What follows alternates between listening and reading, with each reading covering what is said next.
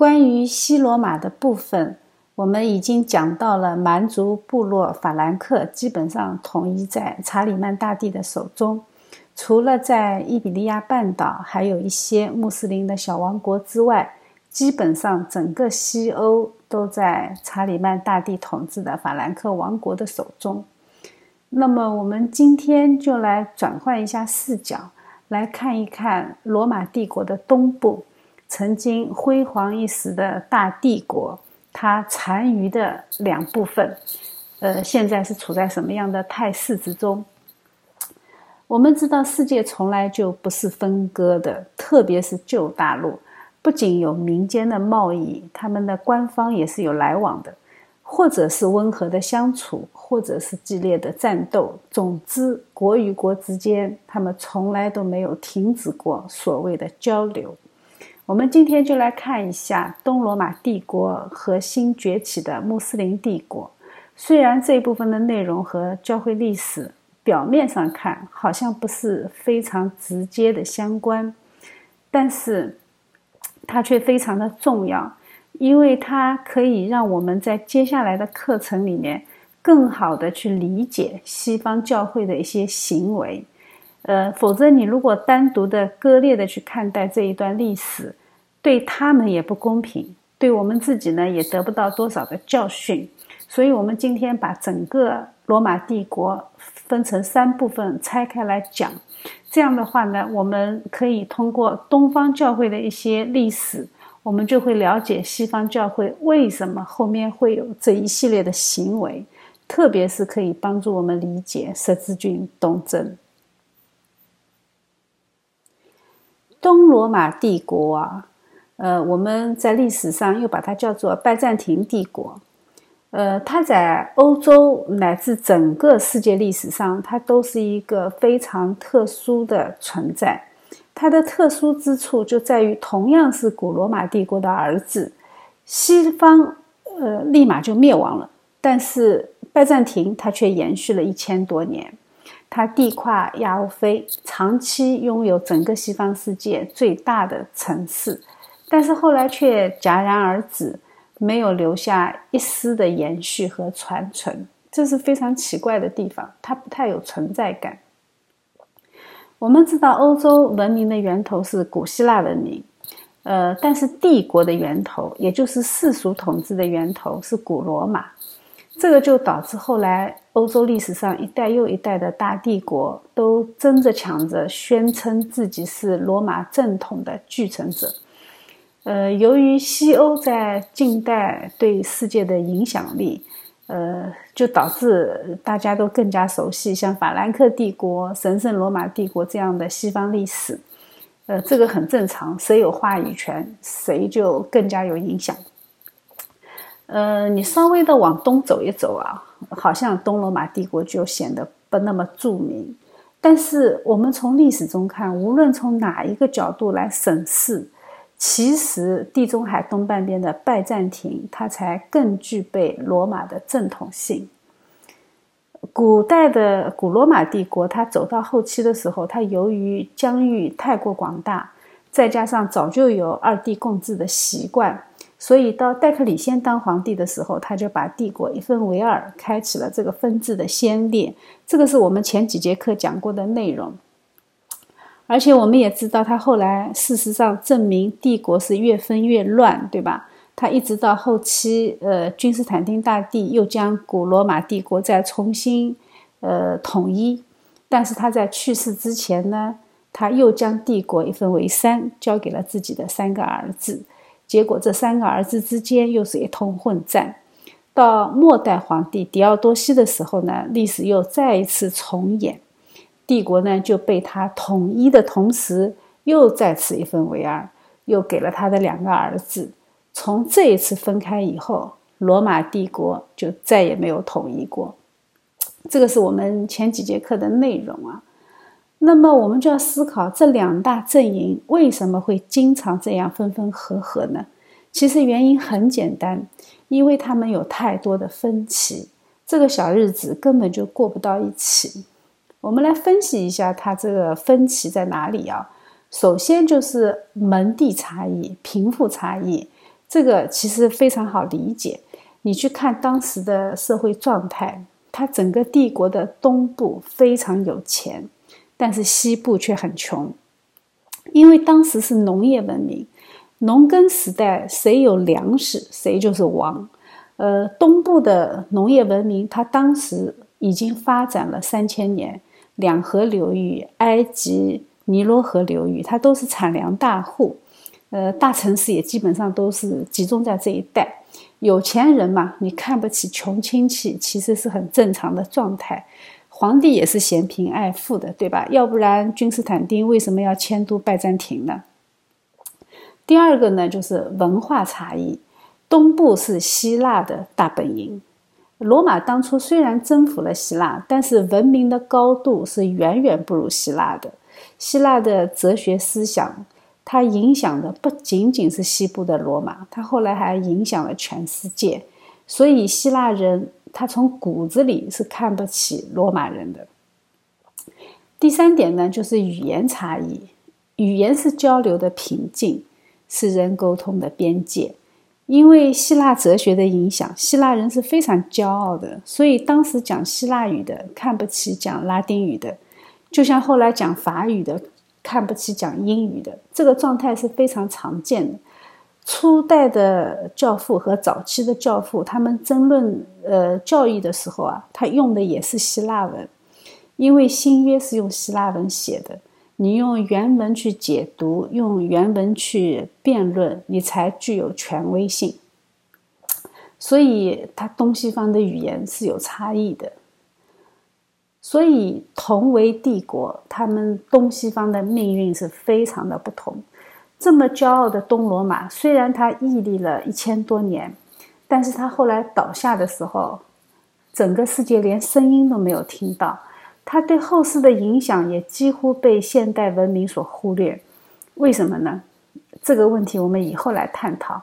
等我们学习了基督教的历史以后，我们可能就会有一些领悟。呃，这就是古代欧洲文明的两大阵营啊。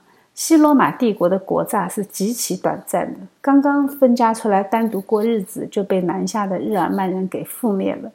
这种灭亡如果只是非常简单的政权更替，呃，被入侵、被占领，如果是很简单的是这么一个过程的话呢，它和东边可能还不会有那么大的分化。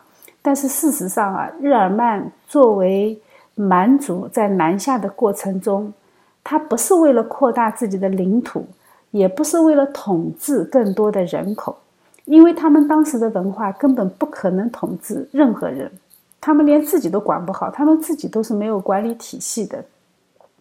他们进入罗马就是因为身后有匈奴人的追赶，所以他们不得不丢弃家乡，去获取新的生存空间。也就是说，他们最希望的西罗马的疆域是最好是一片大空地，什么都没有。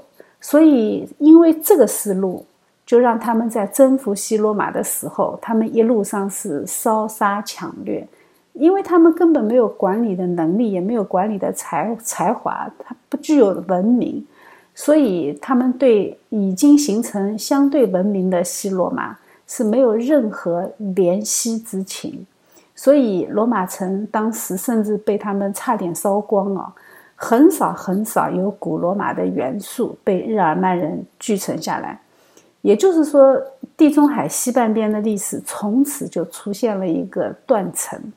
要不是有一个基督教会的联系，西半边的历史可以说是完全从头再来一遍。这就是前几节课的内容，呃，讲的大部分就是这一部分的。呃，情况，我们今天呢就来讲东半边的东罗马，它在这个时期它发生了怎样的变化？它面对怎样的敌人？呃，最后它产生了一个怎么样的后果？这是我们今天要分享的内容。其实翻开人类历史啊，延绵上千年的帝国，其实在历史上是屈指可数。并不是说日耳曼人就专门攻打西罗马，不打东罗马。其实这是不对的。我们知道东罗马的巴尔干半岛和蛮族是交界的，而且追赶日耳曼的匈奴人是从东边过来的嘛，所以他最先到达的也是东罗马。他拐个弯南下，他就到了君士坦丁堡。所以东罗马他不仅要承受蛮族的侵袭，他还要抵挡匈奴的入侵。只不过最终他们还是顶住了啊，这就是实力嘛。你打仗要靠钱，对吧？呃，而且它也靠天然的地理优势。君士坦丁堡这个城，它三面环海，几乎攻不下来，所以不得不说啊，当时君士坦丁大帝迁都君士坦丁堡还是非常有远见的。我们这里稍微展开一下啊，就是为了规范一下名称，我们要先给东罗马一个统一的名字。呃，我们不能一会儿叫东罗马，一会儿叫拜占庭，对吧？但是为什么历史上给它的名字这么乱呢？这是有一个过程啊。呃，古罗马帝国刚刚开始分裂的时候，他们确实是称呼自己是东罗马，因为那个时候西东分治。但是当西罗马不存在以后啊，古罗马就只剩这一根独苗了，对吧？所以呢，他们从那以后就没有必要再去加什么方位名词。从那个时候开始，他们就一直称呼自己是罗马帝国。呃，但是在欧洲历史上啊，由于古罗马的起源性和影响力，许多后来的国家它都自称是罗马帝国。我们举个例子啊，比如说我们上一节课刚刚看到查理曼大帝称自己是罗马皇帝，对吧？他加冕为罗马皇帝。我们在后来的历史上看到德意志，他也称自己是神圣罗马帝国。俄罗斯，他也称自己是罗马的继承人。呃，还有一个名字，你们可能没想到，罗马尼亚。罗马尼亚这个名字就是罗马的意思。呃，还有一个你们没有想到的啊，就是奥斯曼土耳其，他也自认为是正宗的罗马继承人。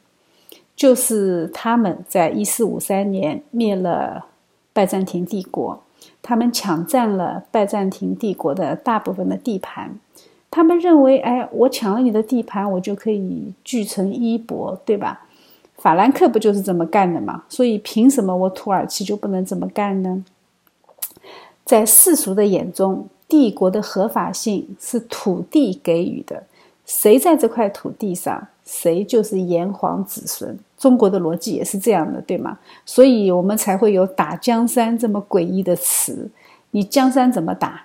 你打天打地，你也打不出一个国家，对不对？你只能打人，你才能打出一个国家。所以，当我们用这一套逻辑来看外国的时候，我们就能明白这里面的荒谬。但是我们自己是看不明白的啊，这是题外话。Anyway。呃，后来的历史学家啊，特别是史学界，为了区分这么多自称罗马的伪罗马，他们就给他们冠上了不同的名称。呃，由于东罗马帝国它更多的是继承了古希腊的文化，而且呢，首都拜占庭这个城是古希腊人最早建立起来的，所以呢，历史学家就把这个帝国命名为拜占庭帝国。而且，呃，这个帝国从上到下，从诞生到灭亡，每一个人从来就没有这样称呼过自己。他们只认为自己是罗马人。拜占庭帝国只是存在于历史学家的历史著作当中。拜占庭这个城市呢，它是公元前的名字。在古罗马的内战当中，它就被灭了，这个整个城就被灭了，这个名字也没有人叫了。呃，后来由于君士坦丁大帝重建这一座城市，并且把它当做东方的首都，呃，当时的人为了纪念大帝，才给这个城市取名叫君士坦丁堡。但是这个也是在君士坦丁大帝死后才这么叫的，这只是一个民间的称呼。你在当时存留下来的任何正史记载中，你都查阅不到有君士坦丁堡这个叫法。呃，因为就连当时帝国的内部，他们对这个城市的称呼都没有统一过。以皇帝为代表的统治阶层，在君士坦丁大帝重建这个城市以后呢，一直就把这里叫做新罗马。也就是说是全罗马人的新首都。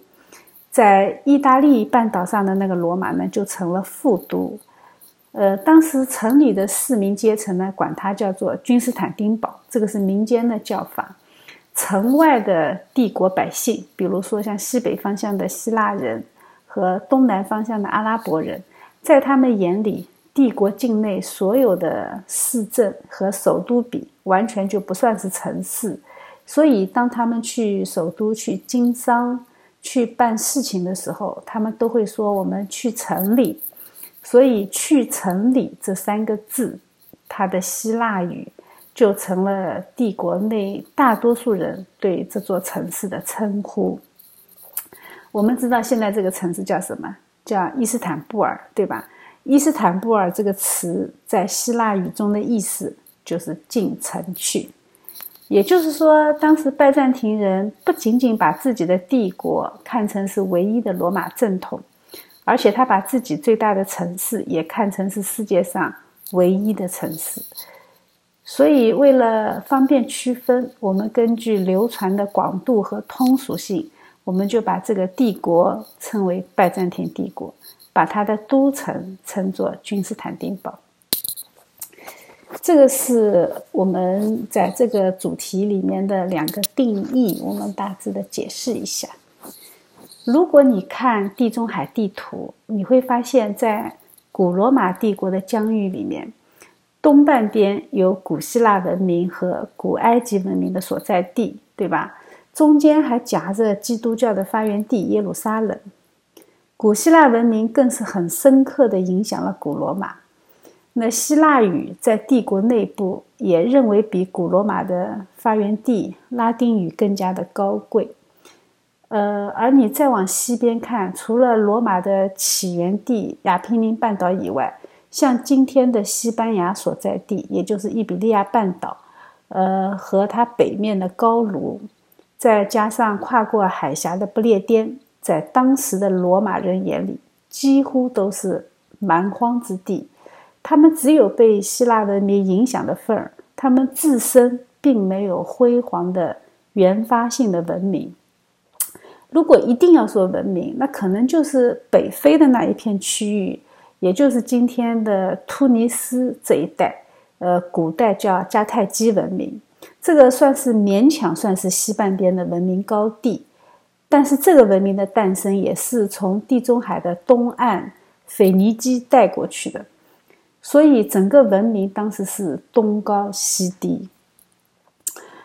所以，从最早规定分而治之的戴克里先皇帝开始，就把东半边看得更加重要。他规定自己作为东半边的奥古斯都坐镇拜占庭，然后再任命西半边统治，呃，有一个统治者去坐镇罗马城。呃，接下来在君士坦丁大帝，那就更加明显了，他是重建拜占庭城，然后并且迁都过来。呃，等到那个彻底分裂的皇帝狄奥多西，当他死之前把帝国分别交给自己两个儿子的时候，他也是把东半边给长子，西半边给第二个儿子。所以呢，也就是说，如果把东西罗马比作亲兄弟的话，那么东罗马在地位上就是长兄，是长子的身份。所以在西罗马灭亡后的将近三百年，东罗马相对那些蛮族的王国来说，都是一个碾压式的存在。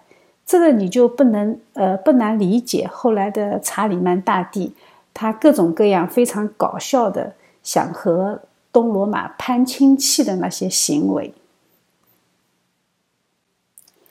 我们上一节课呢讲到法兰克国王查理曼。由罗马教皇加冕成为罗马人的皇帝，这个是有时代背景的。呃，当时东罗马好好是有一个皇帝，对不对？那为什么当时的罗马教宗想出这么一个馊主意，要另外再去立一个罗马人的皇帝呢？我们这个就要配合的看东罗马的历史。当时呢，东罗马的宫廷出现了一个很复杂的情况。导致罗马历史上第一个女皇在位，在西方的教廷眼里，皇帝怎么可以是女的呢？对吧？所以女皇在位就等于没有皇帝，他们是不承认女皇的。呃，大家记得以前我们曾经说过，东西罗马的皇帝他必须是互相承认才有合法性，这是老规矩啊。那这个女皇，西方教廷不承认，所以教皇就给查理曼大帝加冕的时候，就直接用了罗马皇帝这个名词，就把东罗马的那个女皇气到半死啊。有一些史料记载。说查理曼大帝被加冕的时候是感到非常的意外的啊，我觉得这是有一定的呃可信度，因为什么呢？因为这是他一直梦寐以求的合法性，而且历史记载中他为这个合法性做了非常多的努力。查理曼大帝他曾经试图通过自己的女儿嫁给拜占庭的皇帝君士坦丁六世。想通过这个方式去获得合法性，把自己的政把自己的政权洗白白啊！毕竟当时我们上一节课讲过，他爹啊矮子批评他的法兰克国王是有篡位的嫌疑。呃，结果君士坦丁六世的母亲啊，也就是那个女皇伊琳娜，她撕毁了婚约，也不知道是为什么啊。当初订婚也是他张罗的，可能后来形势变化，他想废了儿子自己做皇帝。那儿媳的娘家如果太有势力了，他可能行不通，所以他就撕毁了婚约。呃，查理曼大帝想和东罗马联姻的这个梦想，第一个梦想就破灭了。后来这个女皇终于登基以后呢，查理曼大帝呢又想自己和这个女皇去结婚，来达到目的。结果，他求婚的使臣刚刚到达君士坦丁堡，这个女皇就被轰下台了。查理曼大帝呢，不得不说，他虽然很努力，但是上帝喜欢和他开玩笑。结果，他梦寐以求的合法性，罗马主教用很意外的方式直接套在他的手上。呃，你说惊不惊喜，意不意外啊？他没有当场哭晕，说明还是非常有大地风范的。我们后面要讲到法兰克分裂以后，东法兰克成长为神圣罗马帝国，呃，这又是一个支撑罗马帝国的一个政权。我们也不必说它到底有多分裂啊。那个伏尔泰是这样形容他的：他既不神圣，也不罗马，更不是帝国。所以他后来还是在国民前加了一个德意志的前缀啊。由此可见，西方由日耳曼人建立起来的这些帝国，他都是嘴上强硬，其实心里是很明白，他的罗马性都是无法和拜占庭媲美的。虽然随着漫长的历史进程，拜占庭皇帝的人选发生过无数的改变，你想想看，一千年的帝国，那篡位就是常态。帝国的皇帝开始出现了什么北非人啊、高加索人啊，都有很多，但是帝国的正统性依然没有动摇。有一个原因就是拜占庭他一直牢牢地把控着耶路撒冷地区。你有耶路撒冷，你就有宗教上的正统性。一直到他们失去耶路撒冷以后，拜占庭他还是自以为正统的。并且西罗马的人也是以拜占庭为正统的。这个局面呢，要一直呃持续到拜占庭四面受敌，向罗马教廷求助，要求他们派兵来解围的时候，才彻底的翻转。这个也是十字军东征的起因。呃，前三次的十字军东征让西方人发现啊，原来拜占庭已经成了一颗软柿子了啊。所以后来他们第四次十字军东征的时候，就在威尼斯商人的忽悠下，就顺手去捏了一把。但是在这个之前的几个世纪里，有的西方人他终其一生攒下的钱财，就是为了去一次罗马，就是去耶路撒冷。呃，当时还没有崛起的北方斯拉夫人，他就把君士坦丁堡称作帝都。也就是说，在他们眼里，整个基督教世界只有一个皇帝，而这个皇帝就在拜占庭。一直要到后来拜占庭帝国灭亡以后，斯拉夫人呢，他们曾经娶过一个拜占庭的公主，他们就非常自觉地接过了正统基督教保护人的旗号。统治者呢，他们开始慢慢的自称为凯撒。俄语的凯撒，它音译过来就是沙皇。呃，当奥斯曼土耳其终于攻下千年不败的君士坦丁堡的时候，他们就觉得自己是罗马，铁打的罗马，流水的统治。今天终于轮到穆罕默德来给罗马增加一点新色彩。他们认为胜者为王，这个是穆斯林征服的主旋律啊。但是基督教文明从来就不是关于人间的征战。基督是亲自说过：“我的国。”不在这个世界上，所以神的国不是胜者为王，而是胜者为王。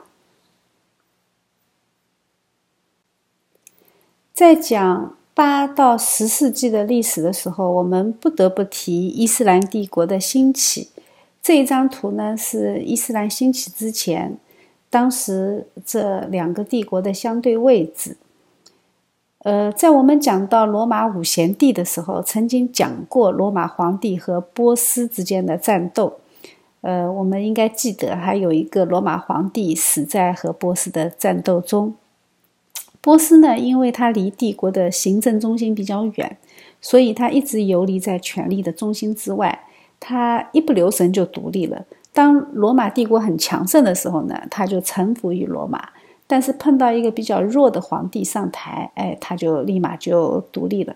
所以罗马为了让他们消停一些呢，也花了不少的精力和财力。自从罗马帝国在君士坦丁大帝时代迁都拜占庭以后，呃，和波斯的征战的这个重任就落到了君士坦丁堡为中心的东罗马身上。毕竟你的地理位置摆在那里，对吧？他们是对付波斯的桥头堡，是先遣部队，所以这一块土地和罗马帝国的渊源是很长时间，从圣经里面就已经开始了。我们在前面的课程里面曾经呃对比过这三大帝国，就是罗马、安息帝国和地处遥远东方的汉朝。安息帝国的历史资料呢，不是特别丰富，他们本土的资料非常的缺乏，主要的资料都是来自于罗马帝国的记录和希腊历史学家的文献。在公元的二百二十四年，安息帝国被沙珊帝国取代，但是他们和罗马之间的征战一刻也没有停止，双方都消耗了大量的财力和人力。我们知道打仗是需要人的嘛？那个时候不像现在打仗像打游戏一样，那个时候是冷兵器时代，打仗全靠体力。你不相信，你去打打仗看，你棍子挥三五下你就没有力气了。所以打仗那个时候打仗全靠体力，所以他就会消耗人，会消耗钱。这两个国家呢打了整整一百多年，基本上把双方都耗得差不多了。然后呢？然后我们知道，这个时候新兴的穆斯林就捡了一个大便宜。他先灭波斯，再进攻东罗马。波斯很快就被穆斯林灭了，但是东罗马却没有这么容易被他们灭，他们还要继续打。这个就是当时大致的情况。为什么波斯这个位置，不管什么王朝兴起？他都要和拜占庭帝国干上这么几架呢？我们来看一下这一张图，可能会有答案。这是一张丝绸之路的线路图，红色的部分呢是古代传统的丝绸之路，从东汉、西汉就开始成型，就是指从长安出发，呃，经过甘肃、新疆到中亚、西亚、欧洲。并且连接地中海各个国家的那些海呃路上的通道，还有一条呢是海上的丝绸之路。广义上的丝绸之路不是指某一条路啊，广义上的丝绸之路它是指不同时期形成的呃那些传统的贸易通道。它几乎是几段路线组合而成的一个贸易线路，不是指某一条单一的路线。那最早的欧亚之间的贸易交通，波斯和君士坦丁堡都是必经之路啊，必经之地。你从陆路进入欧洲，就要经过君士坦丁堡；从海路进入欧洲，你就要通过地中海东岸的港口。呃，这一些呢，都是在拜占庭帝国的管辖区之内。谁掌握了交通命脉，谁就会有转口贸易的利润。自古以来，打仗只为一个理由，就是钱，就是利益。但是很神奇的是，拜占庭帝国从古罗马时代就和波斯打上了，一直打到安息帝国，打到萨珊波斯帝国。当穆斯林阿拉伯兴起的时候呢，他又熬死了几任哈里发。后来和五麦叶王朝打，和阿巴斯王朝打，这些都是穆斯林的王朝。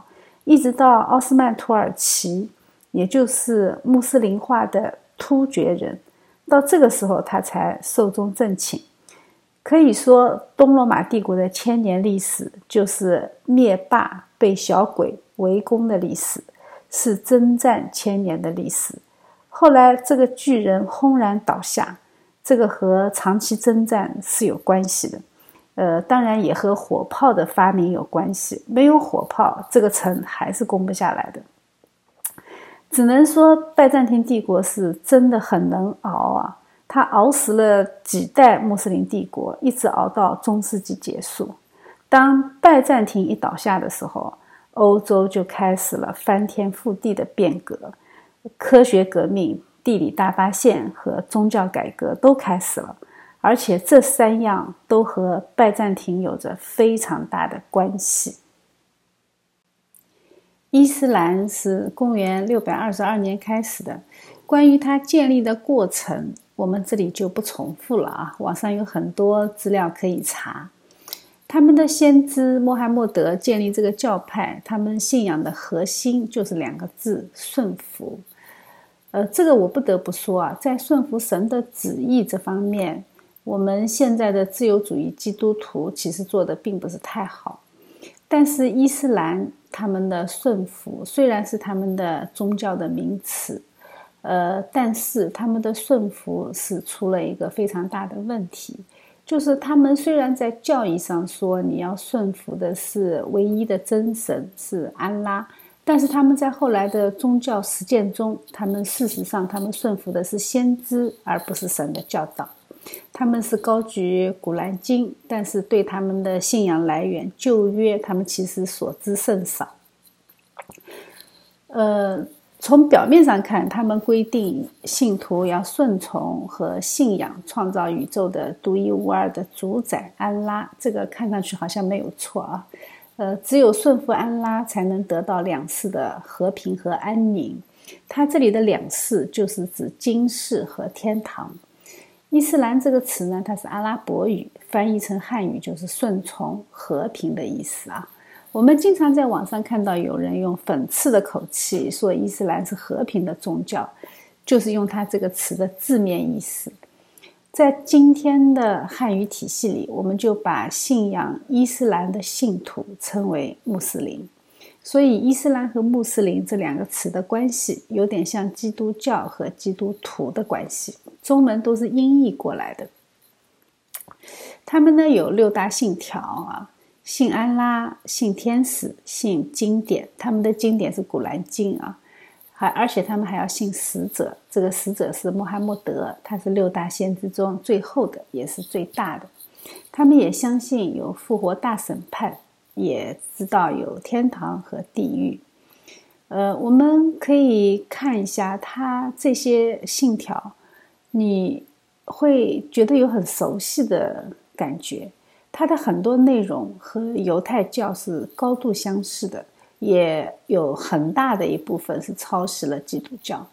我们了解了伊斯兰的教义，我们就能明白为什么在西方社会里，穆斯林是比较值得他们去拯救的世界。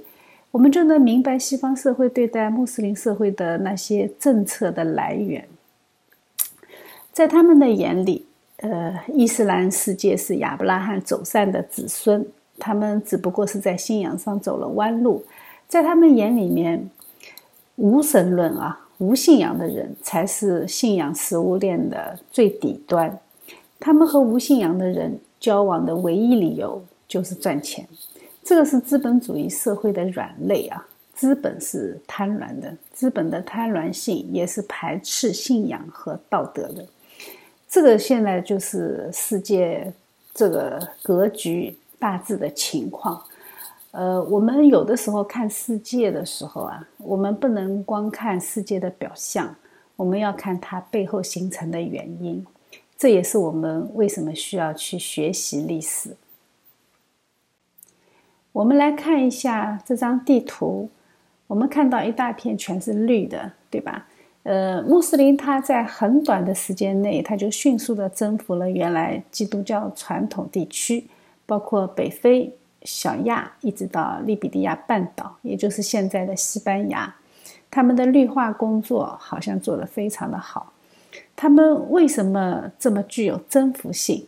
原因有两个啊，很直接的原因，一个就是刀把子，一个就是钱袋子。我们刚才说到的两大帝国一百多年打仗，它的消耗巨大，也是一个客观原因。当然，更重要的是和这个宗教的性质有关系。穆斯林它是起源于阿拉伯地区，呃，它征服的最初的参与者，大多数都是来自阿拉伯半岛和北部的叙利亚沙漠。呃，他最初的穆斯林之所以可以在很短的时间里征服这么多的土地，和他自身的特点是有非常强的关联性。我们知道，最初的穆斯林他是来自于沙漠里的游牧民族，这些说阿拉伯语的游牧民族在英语里面呢，把它称作贝都因人。贝都因人因为生存环境的原因，他们是酷爱自由，不受约束。呃，行呃，就是豪侠行为啊，那些行侠仗义的事情是他们每个人都非常热衷去做的，所以他们的道德的最高标准就是行侠仗义。贝都因人呢是非常勇敢的，呃，他们为氏族利益勇于冲锋陷阵，他们是不怕死的啊，他们把自由看作是最大的追求。所以他们宁可过艰苦的游牧生活，也不肯定居在城市里。他们也不会承认部落传统以外的任何法律，除了本部落的首长以外，他们也不服从任何的政权，不承认任何的政治制度，没有纪律秩序，也没有权威的概念，更没有定居社会所具有的那些政治组织。他们是遵循习惯法，那只要大部分人认可就是合法的。他们所处的社会呢，被称为没有政府的社会。他们是靠血缘关系来构建他们的社会基础，所以他们把家庭结合就成为氏族，氏族呢再结合成部落。那为了加强势力的需要呢，他们把部落又会联合成为部落联盟。所以这些人呢，是成为先知穆罕默德。最早的武装部队，呃，先知穆罕默德开始传教的时候呢，他的影响力越来越大的时候呢，就开始加入了一个新的群体。这个群体就是麦加和麦地那的贵族。那贵族和贝都因人就完全不一样了，他们又聪明又富有智慧，还有钱。他们都有商业背景，他们掌握更多信息，他们也更加清楚怎样去组建。一个完整的体系，所以当这些贵族加入的时候呢，穆罕默德的队伍就开始变得完整起来了。呃，麦加贵族呢就填补了贝都因人的缺点，使整个穆斯林的队伍就变得更加具有战斗力。我们以前说过，宗教最大的功能是组织社会。那么这一群游牧民族在贵族的加入以后，又有宗教的信仰作为组织能力。他们就有一些战斗力，那这样的宗教关系呢，它就慢慢的取代了原来的部落关系，就打破了部落之间的一些限制，因为大家都是兄兄弟姐妹了嘛，就平等了。本来那个贝都因人和那个麦加的那些贵族是永远不可能站在同一个地方，但是他们现在却团结在穆罕默德这个群体当中，所以他们的队伍呢就不断的壮大。而且我们知道，伊斯兰教它是很看重来世的奖赏，而不是现世的回报。呃，所以他很多的穆斯林战士是为了来世去征战，这就让他们非常的藐视死亡，这也是他们非常有战斗力的一个原因。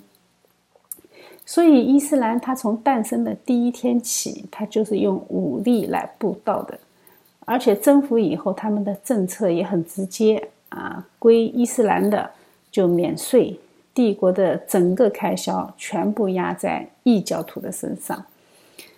所以，伊斯兰它在兴起的过程中，宗教起到了组组织社会的功能。等他们征服了波斯以后，非常戏剧性的一幕是什么呢？就是波斯虽然接受了他们的信仰，但是波斯的文化却反向征服了阿拉伯世界。毕竟波斯是受希腊化的影响比较重的嘛，而且他们也有政治管理的经验，所以他几任哈里发下来以后，就是波斯人掌管伊斯兰世界。我们看这张图，基本上原来的基督教世界已经全部沦陷。北非是圣奥古斯丁所在的地方，包括亚历山大，这个有着世界上最大的图书馆的城市，也是曾经翻译过圣经的城市。这些包括耶路撒冷啊，全部都绿化了。被西哥特人征服的伊比利亚半岛，也就是西班牙，从地图上看也绿化了。这就是当时的状态。伊斯兰用武力布道的速度是非常快的啊，特别是当他们面对的是一个基督教化的社会群体。我们学罗马历史的时候知道，基督教是不打仗的。罗马末期的很多基督教徒是反战的，而且他反战反到不当兵的地步。那大家都不当兵，罗马才不得不去雇佣蛮族来当军人，对吧？大家还记得那个场景啊？所以，当骁勇善战的阿拉伯骑兵面对一帮基督徒的时候，他们所向无敌也是可以理解的啊。那穆罕默德的军队攻下耶路撒冷，他们在六百三十八年吞没了地中海东岸这一块是贸易重地，海上贸易的门户啊。在六百三十九年占领了叙利亚，在六百四十一年征服了埃及，这个大粮仓就到手了。在六百四十九年，他们征服波斯，也是一个非常大的事件啊。在六百五十二年，大部分的小亚细亚都沦陷，这个是帝国的另外一个粮仓，两河和小亚的农耕地区。他们在短短的一百年里，穿过直布罗陀海峡，征服西班牙。呃，翻过比利牛斯山，一直打到法国的图尔，后来被法兰克王国的公相，也就是查理曼大帝的爷爷，矮子批评的爸爸，叫铁锤查理，被他打败。我们前两节课讲过这部分的内容。基督教世界的版图这么迅速的在缩小，其实拜占庭帝国内部也是有原因的。我们前面讲过。查士丁尼南征北战，把帝国的国库都耗空。更要命的是什么呢？更要命的是发生了一场大瘟疫，当时的人口急剧的减少。这场瘟疫呢，是爆发在公公元五百四十一年到五百四十二年的地中海世界。呃，它有一个名字啊，历史上把它叫做查士丁尼大瘟疫。这个是人类历史上规模最大的瘟疫之一。这场规模，这场是鼠疫啊。呃，它造成的损失是非常严重，它有非常高的死亡率。那死亡率高，拜占庭帝国的人口就下降的非常明显，它的劳动力和兵力都锐减，而且连正常的生活秩序都受到严重的破坏。它这场鼠疫是从埃及开始爆发，然后迅速的传播。当时最早呃感染的、死去的都是在大街上的贫苦的那些穷人。呃，鼠疫最严重的时候，一天就死五千到七千人，甚至还有上万，死亡人数就很快突破了二十三万人。呃，查士丁尼自己也差一点感染，最终，呃，鼠疫在君士坦丁堡，呃，导致了百分之四十的城市居民死亡，而且他还继续肆虐了半个世纪。呃，一直到整个罗马帝国，整个东罗马帝国的四分之一人口都死于这场瘟疫。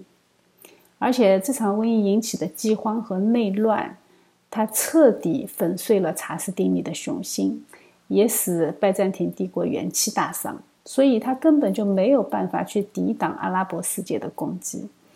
还有一些原因就和钱相关啊，呃，查士丁尼打空了国库，那肯定是要加税的，对吧？你国库空了，你就要加税。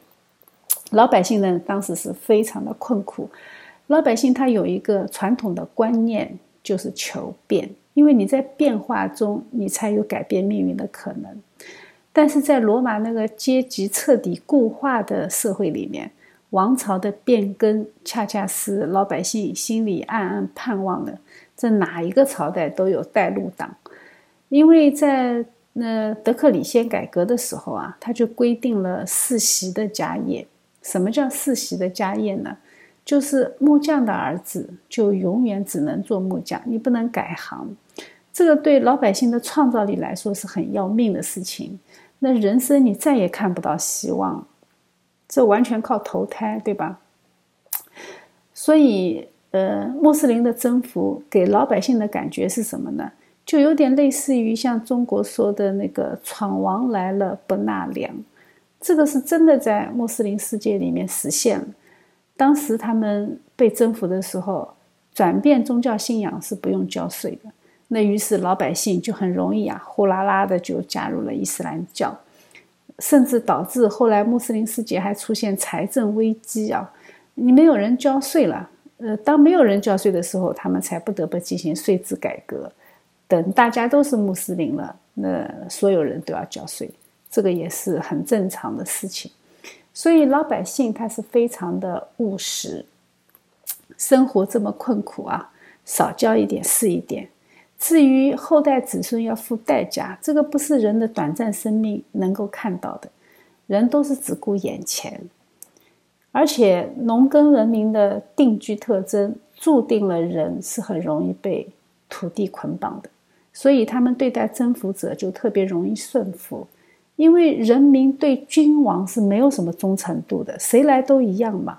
他们要的是实惠，在他们眼里，土地最大，因为土地给他们吃的，土地供应他们，而且君王呢只会向他们拿吃的，所以对谁忠心就一目了然。你可能说啊，难道他们的信仰不能给他们指引吗？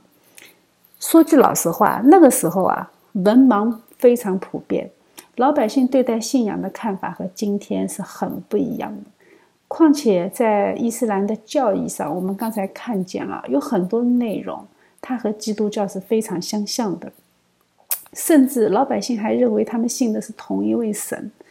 而且罗马当初整天为了教义，大家还打来打去，底层的老百姓是根本分不清什么基督的人性和神性。呃，搞不清楚就干脆不搞了，对吧？所以他们觉得信伊斯兰简单多了。所以普通人改宗，它是有很复杂的原因在里面，我们不好一概而论啊。呃，甚至有些基督徒他坚持了几代人，但是到后来放眼望去全是伊斯兰，那后面他的后代就会慢慢跟着改宗。呃，这个和我们现在看到西方无神论者越来越多。道理也是一样的，因为人是很容易受环境的影响，还有的就是审美疲劳，这个是罪人的本性。喜新厌旧是罪人永恒的美学。如果没有持守对神的信心，其实人心是很容易思变的。伊斯兰它从诞生的第一天起，就和基督教文明纠缠在一起。在中东这一块地方，他们好像难以达成他们的和平。别说和基督教世界和平，就连他们自己内部也不是和平的。这个名字确实是要被别人拿来讽刺的。但是这种纠缠和征战对世界的影响力是巨大的，不仅仅对欧洲，甚至对中国也是有很深远的影响。你看君士坦丁堡这么难攻啊，他紧紧地守住了黑海的咽喉口，保护了西欧的基督教文明的发展和形成。我们知道那个时候西欧还是很蛮荒的，呃，用圣经的话说，雅各还很微小，还需要大哥的保护啊。呃，伊斯兰对希腊文明的高度仰望，从亚历山大征服波斯就开始了。那个时候，大家记不记得，很多部落编故事啊，编神话，想和希腊攀亲戚。他们丝毫也不掩饰他们对希腊的仰望，他们对希腊文献也进行了大量的翻译和保护工作。那西罗马崩溃的时候，他们是被蛮族扫荡过的，是三光政策，几乎没有什么文献能够保留下来。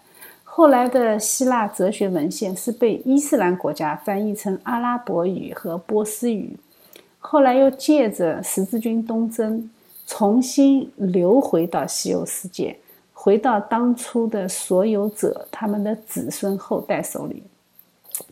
这就间接地促进了科学革命的发生。在这个意义上，他们是西方文明的二传手。拜占庭帝国的信仰，它从来没有间断过。他们保留的基督教文献是最多的。那这一切呢，也在后来的十字军东征和拜占庭灭亡之前，大量的流入了西欧，促进了宗教改革。在那个之前，很多教义和文献都是在天主教会。民间根本看不到，但是那个时候，大量的文献进入了民间，让民间的人士开始思考天主教的错误。当然，还有一个非常重要的意义啊，就是因为拜占庭而引起的十字军东征。这一场十字军东征绵延了几百年，它也加剧了西欧社会的君主专政，也促进了大航海运动。这个我们在十字军东征的那个视频里面仔细的讲过，大家如果感兴趣，可以再去看那个视频。拜占庭帝国呢，它和当时的地中海城市的贸易，促使了这些城市的繁荣和富裕。我们都听说过威尼斯商人，是吧？但是威尼斯商人富到什么程度呢？那我们以后再来讲。意大利的佛罗伦萨。他们就是靠着巨额的财富拉开了文艺复兴的序幕。拜占庭帝国也和俄罗斯这个国家归信基督教直接相关的啊，可以说是最直接的因素。俄罗斯归信基督教这一点意义是非常重大。从此以后，对欧洲来说，蛮族的威胁真正的消除，也将三大非基督教势力牢牢地锁在东方。这个我们也以后来说。所以这一切事情的发生，它都是有意义的。我们在历史中寻找意义，通过历史看到神美善的旨意。圣经说神的意思是好的，在这一点啊，我们在历史中是特别能够感受到。如果感受不到，是因为我们活得不够长，看得不够远。翻开这个时候的世界版图。我们看到一个非常广袤的绿色区域，这个就是伊斯兰势力。伊斯兰势力实在是太强大了。我们呢，今天就趁这个机会来对这个时候世界上的四大帝国来做一个横向的联系。我们在前面的课程中曾经做过一个横向的联系。这个时候呢，我们对公元八世纪到十世纪这个时间段，这个四大帝国。再来做一个横向的对比，这四大帝国从西到东，他们分别是法兰克帝国、拜占庭帝国、伊斯兰帝国和大唐帝国。在八百年到一千年的法兰克，这个时候是加洛林王朝，查理曼大帝是公元八百年圣诞节那一天加冕的。我们上一节课讲过加洛林文艺复兴。当时他们还属于呃处于扫盲阶段，查理曼大帝自己都不会写字啊。他本来还是想和拜占庭帝国攀亲戚，呃，虽然他能打，但是国力从各方面来看，他都是比不上拜占庭帝国和新崛起的伊斯兰帝国。拜占庭这种老牌帝国，我们就不用说了啊，他坐拥巨额的财富，饿死的骆驼比马大。现在它虽然版图缩小，但是民间财富还是很多的。国库虽然空了，但是当时的城市居民和周围一些大城市的一些，呃，非常有钱的商人，他们的财富还是很多。伊斯兰帝国呢，它征服了曾经的基督教文明地区，而且又把持着东西贸易的交通要道。阿拉伯商人的优势是很明显的，所以他们也是非常富裕。他们的富裕甚至在这个时候可以说已经快盖过拜占庭。他们征服的地方呢，也只对异教徒征税，所以他们规划的速度非常快。你想要世人的灵魂，就从他的钱袋子下手，这是屡试不爽的罪人真理。而且当时的唐朝也算是盛世啊。唐朝有很多事情是受伊斯兰影响的，有一些是好的，有一些是致命的。公元的六百五十一年，呃，当时的大食，也就是新崛起的伊斯兰帝国四大哈里发时期啊，中国人把他们叫大食，白衣大使、黑衣大使啊，他们与唐朝开始建立联系，后来呢也有军事冲突，唐朝在西域。呃，和大使打了很多次仗，在高加索那里，在达罗斯战役中，他们被打败。然后接下去没几年，唐朝内部就开始安史之乱，国力呢也被大大的削弱。唐朝的初年啊，当时的大食国国教伊斯兰也曾经进入到中国。大师的伦理学、呃语法学、天文学、算学和航海学也都传进了中国。伊斯兰在这个意义上呢，他又做了一次二传手，所以我们说他是职业二传手，他一会儿向东传，一会儿向西传。因为伊斯兰帝国它幅员广阔，我们看它的那个呃绿色的版图，它的势力是从大西洋的摩洛哥一直要影响到。整个靠近唐朝的这个区域，它的所以它它这个位置就是做二传手的位置啊。唐朝的影响通过大食的中介商人，也间接的波及到西亚、东非和北非，所以他们是互相影响的。当初伊斯兰在征服波斯的时候啊，在波斯境内他们是大肆屠杀。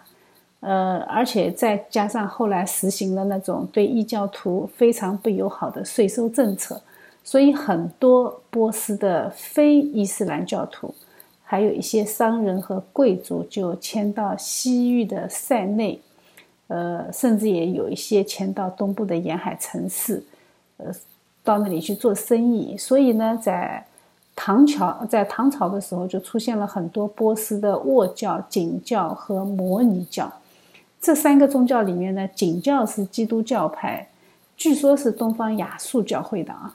当时的唐朝呢，还以为景教是拜占庭帝国的国教，所以他们把拜占庭帝国叫大秦国，所以就把这个宗教叫做大秦景教。景教从隋朝开始就进入中国，在唐朝的时候开始人数增加。但是我们知道，后来在唐武宗灭佛事件啊，就唐武宗把那个佛教给灭了。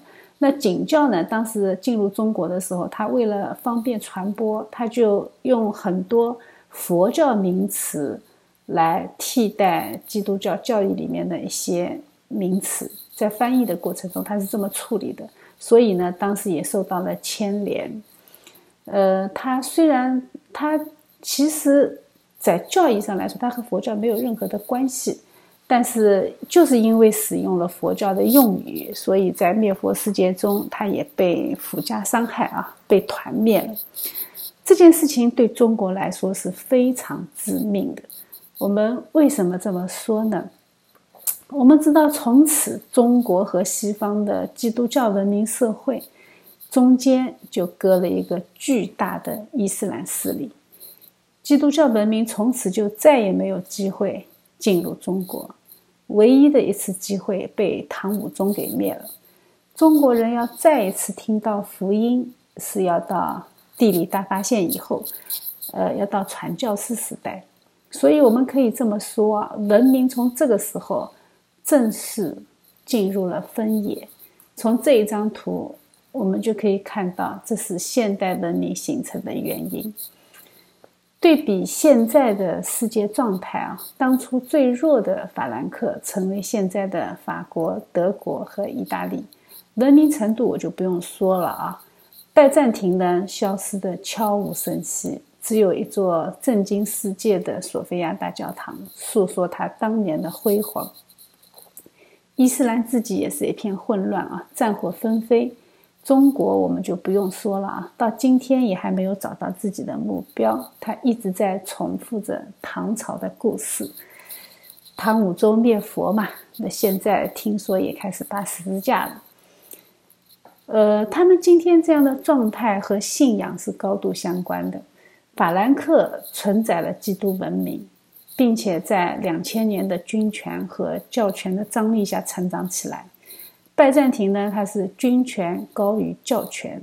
拜占庭帝国的皇帝是教会的最高首领，是牧首啊。伊斯兰呢，直接就是政教合一的。那中国呢，是无神论的啊。所以，我们从这里就可以看到，正确的信仰它最大的作用是组织社会、净化人心、提升道德。这个是信仰在人间的副作用。信仰从来就不是关于今生，但是却能给今生的世界带来罪人世界不配有的文明。但是现在的世界也正在失去这种文明。我们放眼看看世界，我们就能够明白我在说什么。所以我们要仔细的思想，要好好的传福音。历史最大的作用是让我们看见我们现在应当怎样行。愿神带领我们。